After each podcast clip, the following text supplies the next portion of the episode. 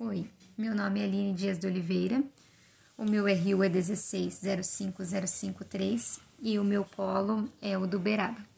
O tema do meu trabalho é a importância das mulheres na sociedade. Eu vou falar sobre Ana Lins dos Guimarães Peixoto Bretas, mais conhecida pelo pseudônimo de Cora Coralina. É um importante nome na literatura brasileira. Foi uma poetisa e contista, considerada uma das mais importantes escritoras brasileiras. Ela teve seu primeiro livro publicado em junho de 1965, quando já tinha quase 76 anos de idade, apesar de escrever seus versos desde a adolescência.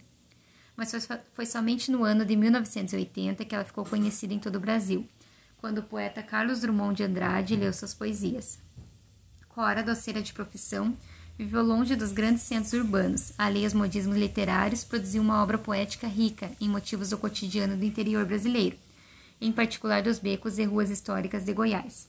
Embora ela não tenha se associado a nenhuma escola literária, sua produção carrega elementos da tradição modernista, tais como a preferência por elementos do cotidiano como matéria-prima lírica.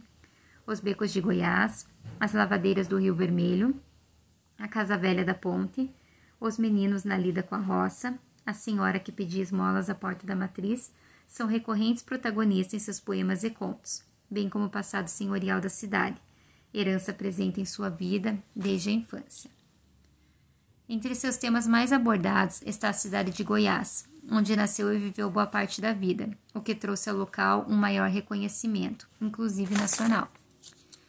A Cora Coralina faleceu em Goiânia, aos 95 anos de pneumonia, e sua casa em Goiás foi transformada em museu, em homenagem à sua história de vida e produção literária. O museu tem a finalidade de projetar, colaborar e incentivar atividades culturais e artísticas, sem fins lucrativos.